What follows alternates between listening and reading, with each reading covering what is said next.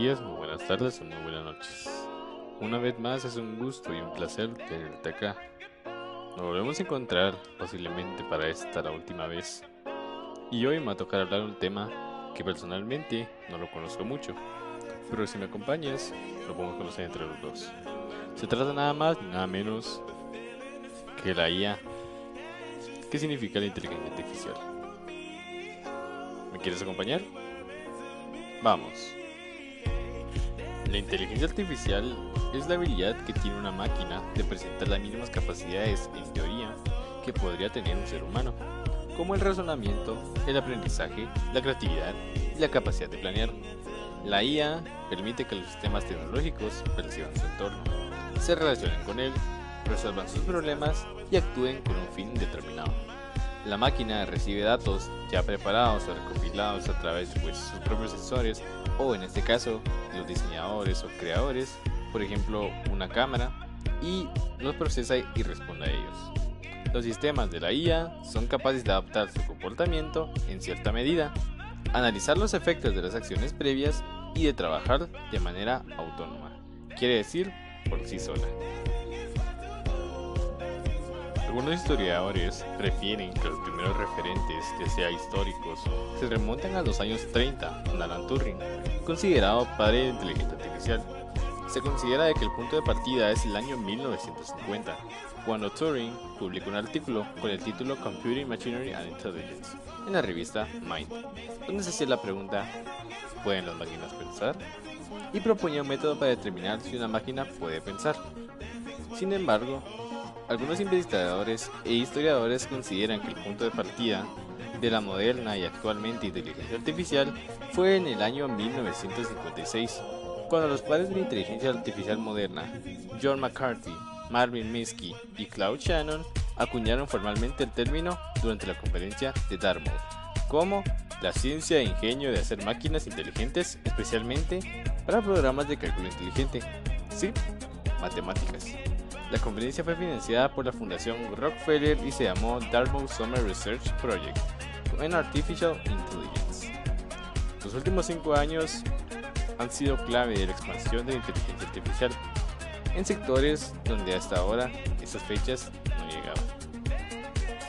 Si queremos ver nosotros algunos ejemplos claros, podría ser los asistentes virtuales, ya sea de Siri, Google y Cortana porque todos estos fueron hitos importantes en la presentación de sus asistentes, integrados ya sean en teléfonos móviles, aparatos, computadoras, etc.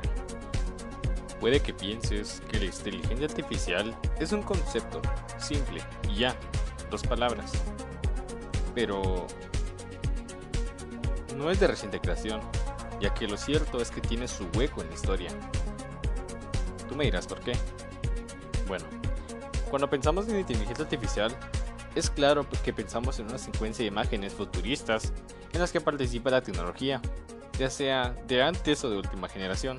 Sin embargo, para que haya llegado hasta el punto donde se encuentra actualmente, desde que tú le pides que te muestre qué hora es, hasta que le digas qué día es, que te prepare una alarma, o que te salude y puedas hablar con ella, ha tenido que afrontar diversos retos a lo largo de la historia claramente, porque nada en la vida es fácil. Y creo que el primero fue Aristóteles, dice otro historiador, en el 300 AC. Pero luego llega Alan Turing, que fue el factor clave en el proceso. Y la inteligencia artificial no sería lo que es sin la tecnología. Y no hay nada más futurista que los robots. Sí, tú te pones a pensar y ves las películas ya sea de Robocop, o de Yo soy humano. Y te preguntas, ¿cómo pasó esto?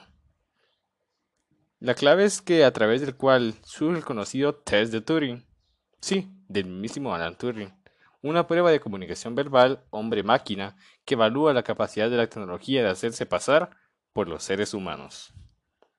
¿Llegarán a reemplazarnos? Después de unos años, durante todo su desarrollo, en los años 90, la inteligencia artificial volvió a coger más y más impulso. Comenzaría lo que se le conoció como la edad de oro de la IA. Esto se debió en parte al repentino desarrollo de la tecnología en ese tiempo, de los 90 a los 2000. Aquellas empresas no se sumaban al movimiento tecnológico, ya que pues quedarían obsoletas y no estaban actualmente al nivel de la IA. Pero un hecho realmente importante se produjo en el año 1997, cuando la multinacional IBM dio a conocer a Deep Blue, un ordenador previsto de IA capaz de ganar en una partida de ajedrez al campeón del mundo, Gary Kasparov. Ahora, nos hacemos la pregunta de por qué es importante. Bueno, pues algunas tecnologías con inteligencia existen desde más allá de 50 años, pero los avances en la potencia informática la disponibilidad de las enormes cantidades de datos para guardar en una nube y nuevos algoritmos nos han permitido que se den grandes avances de IA en los últimos años. Y esta tiene un papel central en la transformación digital de la sociedad y ha pasado de ser una prioridad de la UE a un ayudante. Algunas formas en las que se ven representadas sus usos es por ejemplo en el comercio ya que se usa mucho para crear en el marketing recomendaciones personalizadas para los consumidores, que están pues claramente basadas en algo anterior, por ejemplo, en las búsquedas y las compras previas o en los comportamientos en línea. Es muy importante para optimizar tanto los productos de una empresa como los mismos, planear un inventario, procesos logísticos, etc. Cuando tú, por ejemplo, quieres ordenar comida, un asistente te ayudará y te pedirá que le brindes tu orden. Algunos principios que cuenta la inteligencia artificial responsable, ya sean algunos valores como la equidad, la confiabilidad, la seguridad, la privacidad, la inclusión, la transparencia y la responsabilidad para un establecimiento responsable y un manejo también responsable. La IA se basa en tres principios. Conocer, ya sea los sistemas de inteligencia artificial, se pueden comportar de forma inesperada por diferentes motivos. Claro, Nada es perfecto, está hecho por el hombre. Proteger, porque están hechos en los datos y obviamente no te van a quitar tu contraseña o es el fin, ¿verdad? También para ayudarte a proteger estos mismos y mantener tu privacidad y garantizar la confianza en ellas. Algunos de este ejemplo podría ser en Microsoft, en White en SEAL y Presidio. Y por último, pero no menos importante, la inteligencia artificial responsable, pues necesita tanto el gobierno y el control a lo largo de todo el ciclo de desarrollo. No solo de ella, porque ella nos está brindando la herramienta, pero nosotros somos la que usaremos. Entonces, ¿a qué quiero llegar? Tiene su parte buena y también tiene su parte mala, pero depende de quién la vaya a usar y en las manos en las que esté. Yo ya te conté una, ahora tú cuéntame otra. Sin nada más que añadir, Gracias por tu tiempo nos veremos en la próxima. Chao.